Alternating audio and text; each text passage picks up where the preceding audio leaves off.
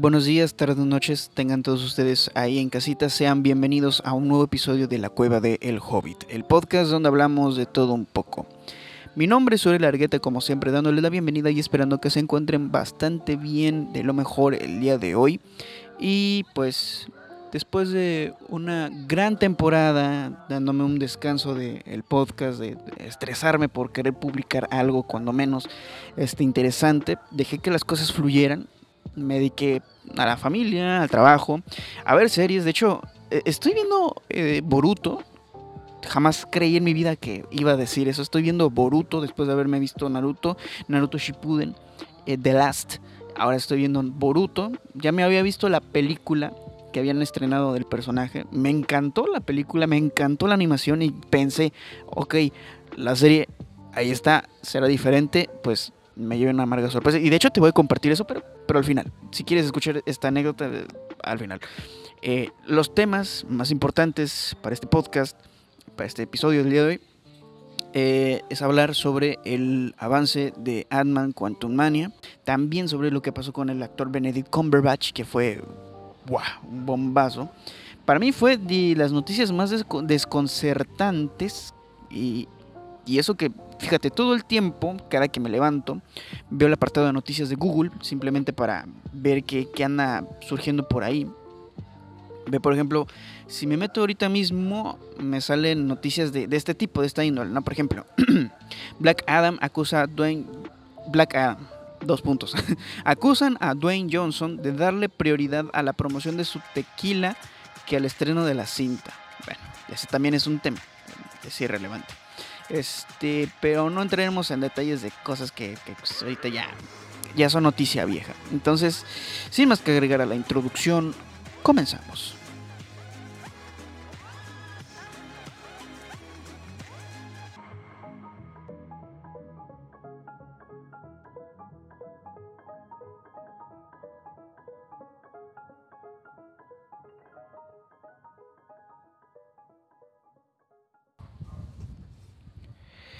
A ver chicos, bien o mal. La cuarta fase de Marvel llegó a su fin. Para 2023 entramos a una nueva era. La era de Kang. Y eso nos dejó claro el tráiler de Ant-Man Quantum Mania. Quiero anotar algo muy importante antes de comenzar a hablar del tema. Yo no estoy interesado en lo más mínimo ya en teorizar, en hablar del tráiler como si yo supiera lo que están pensando los productores. Principalmente por un principio ético personal que me he impuesto a mí mismo desde que he notado esta tendencia de querer predecir en base a lo que nos muestra el avance eh, todo lo de la película. Ya nos pasó con este, Infinity War que habían escenas falsas y de hecho, este, bueno, esto es un comodín. El caso es que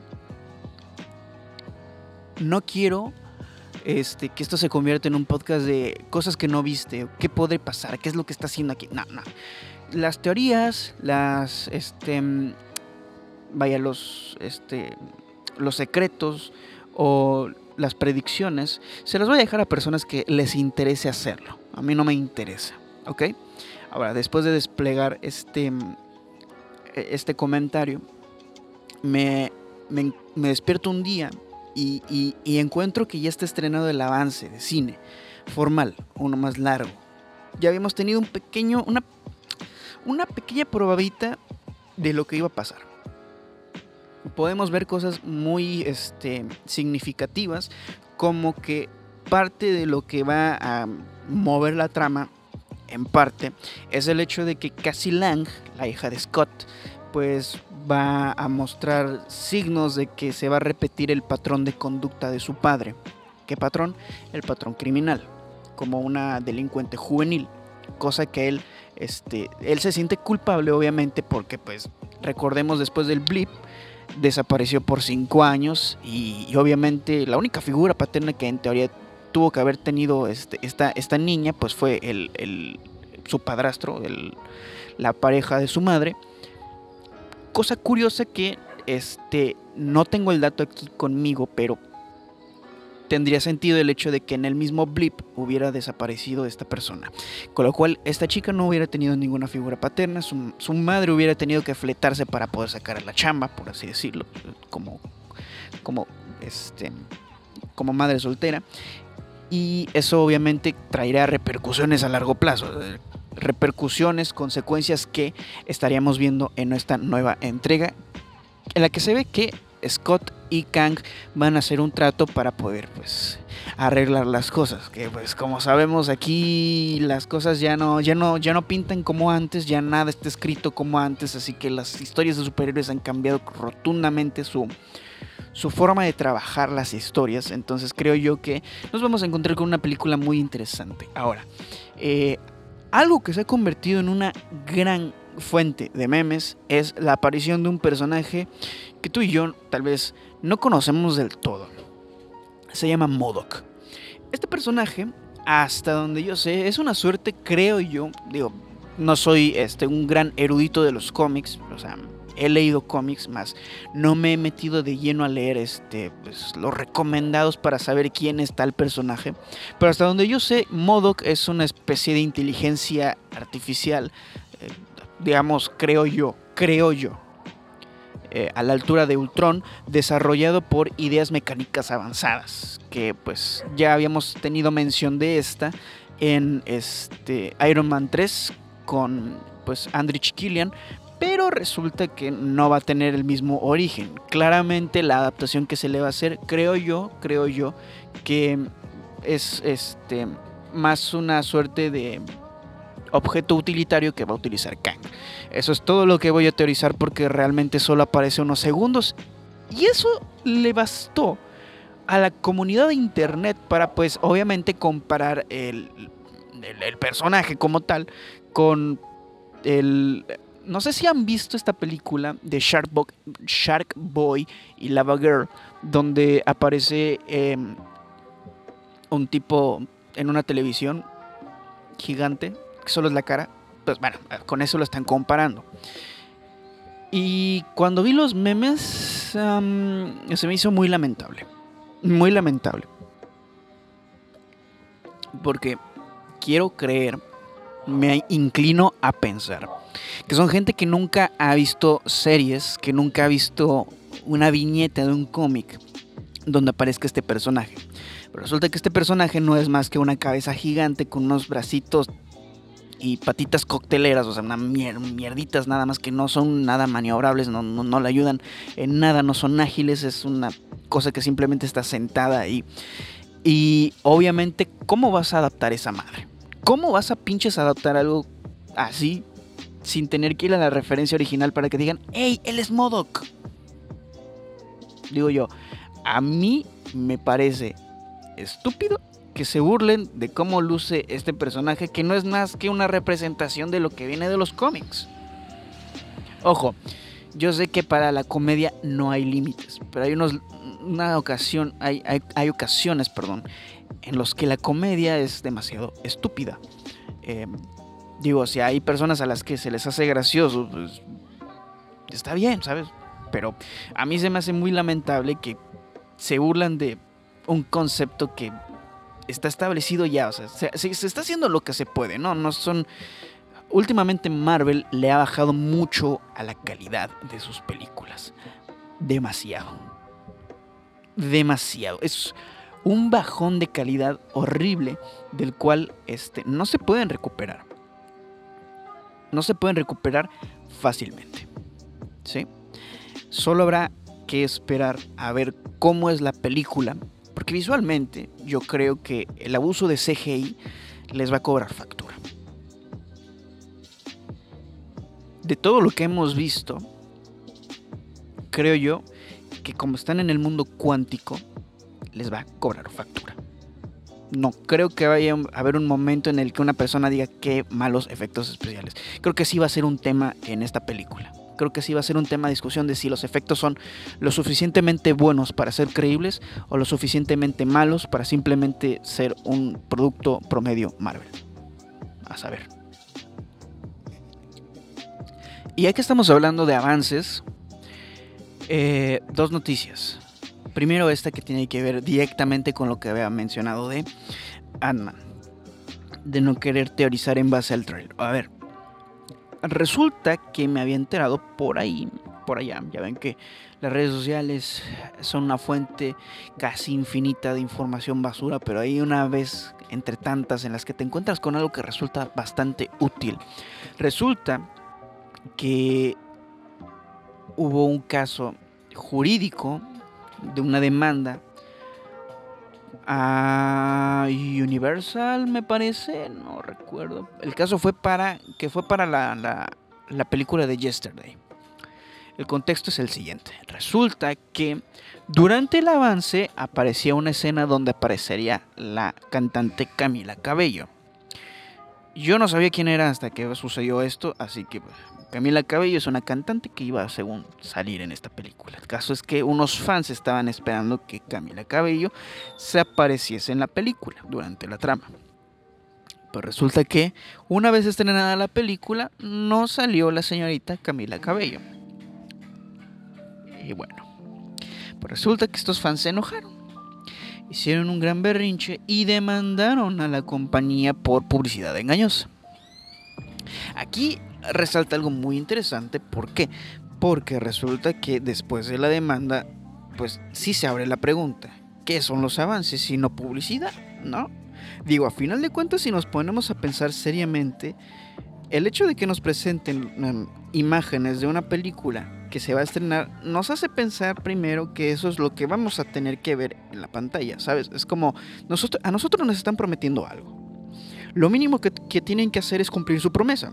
Por ejemplo, si va a salir esta chica Camila Cabello, lo mínimo que puedes hacer es que aparezca, aunque sea unos 5 minutos Camila Cabello en la película, unos 5 o 10 segundos que hubiera aparecido Camila Cabello, les apuesto que les hubiera sido suficiente.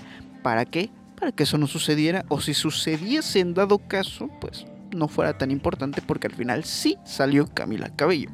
Lo mismo podemos extrapolarlo a las películas de Marvel que resulta que, no sé si se acuerdan que los hermanos Rousseau tuvieron una inteligente idea en su momento que ahorita con las nuevas condiciones en esta noticia nos hacen pensar que no fue una buena movida en sus piezas. Pues resulta que eh, para el que no se acuerde o el que no sepa, se los comento, cuando se hizo esta película de Infinity War, obviamente se sabía desde un principio que los propios este, fans iban a hacer este, iban a hacer sus teorías, iban a conectar los puntos, iban a tratar de predecir qué iba a suceder en la trama, iban a hacer sus teorías locas y obviamente no querían que uno de los eventos cinematográficos, bueno, un evento previo a uno de los eventos cinematográficos más importantes de pues, la historia actual, actual, este, no querían que se estropeara, así que decidieron hacer un tráiler engañoso. Resultaría entonces que no aparecería, por ejemplo, por ejemplo, y el más claro, Hulk en la batalla en Wakanda con los demás Vengadores. No sucedió esa escena y pues imaginemos que hubieran, hubieran algunos este, fans enojados con las mismas condiciones a decir, Marvel, te demando por publicidad engañosa porque yo quería ver a Hulk. No me entregaste a Hulk. Y eso creo que sería un, juicio muy divertido de ver eh, con respecto a la resolución. Pienso yo, digo yo, que si los fans van o no a teorizar, da igual.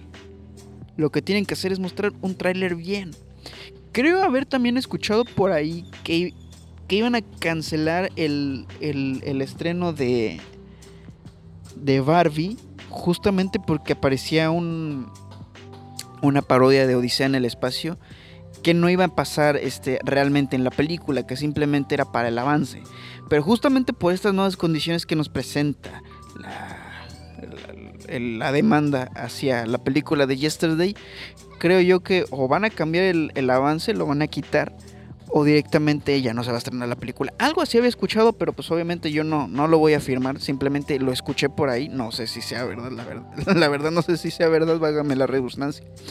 Pero bueno, vamos a otros temas que este sí me parece particularmente interesante, porque, porque a veces las, las personas me sorprenden, las personas me sorprenden, no del todo para bien, y en ciertas ocasiones creo yo que es algún exceso, algún tipo de, iba a decir enfermedad, pero algún tipo de obsesión casi enfermiza de querer joder, muy cabrón. Pero en este caso tiene unas razones muy interesantes, muy interesantes en realidad. Resulta que el gobierno de Barbados, me parece, dijo que iba a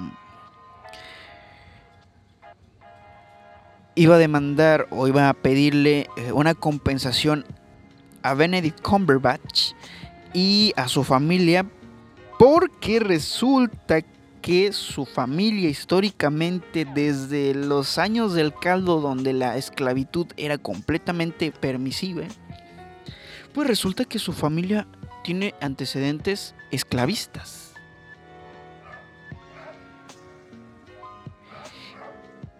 Y yo me quedé abierto de boca. Y muchos pueden decir, muchos pueden alegar, no, es que cómo van a hacer que Benedict Cumberbatch pague por eso. Bueno, yo te voy a decir por qué. Me parece entender, creo yo, si me falla, lo siento mucho, creo entender que a través de la práctica de la esclavitud, la familia de Benedict Cumberbatch pues amasó una pequeña fortuna, nada despreciable, que pues al final resulta que pues, de esa fortuna, de la familia Cumberbatch, él se vio beneficiado. De modo que pudo estudiar en las mejores escuelas de arte e interpretación y hacer su carrera como actor. Entonces, puede que él no haya cometido el acto, pero al ser beneficiado con esos activos que provienen de estas prácticas que hoy en día ya son nefastas, pues resultan en que tienen que pagar. Ahora, yo no voy aquí a juzgar de que si es para joder o para... Mira, esto es lo que está sucediendo. O sea, bienvenidos al mundo. Población, todos los que estamos aquí. Y si tienes alguna idea este, optimista de la justicia, bórrala. El mundo es injusto, el mundo es cruel y el mundo a veces es demasiado ilógico que ni siquiera nosotros lo podemos entender porque también nosotros somos ilógicos. Me resulta interesante que escarbaron hasta el siglo XVII Miento, miento, miento. No sé si fue el siglo XVII, siglo XVIII, siglo XIX, pero resulta que los antepasados de esta, de esta persona hicieron eso. Si hoy el actor es o no es, para el caso es completamente irrelevante. Lo peor del caso es que va a haber un montón de idiotas que van a decir que lo mismo se tiene que hacer con los eh, descendientes de españoles por la conquista en México. Se los juro. No va a haber idiota que quiera ir por allá. Si nuestro presidente le, exigió disculpas a España por la conquista, cuando en esa época era, en esa época era el, reino de Castilla. Imagínate. No, está cabrón este pedo. Y, y a ver qué sucede. o sea, si lo paga o no lo paga, a saber. Yo, yo, yo no sé si lo, si lo vaya a pagar, si lo quiera pagar. Pero pues ahí está. Sucedió, pasó, güey, y ya. Se, se se jodió.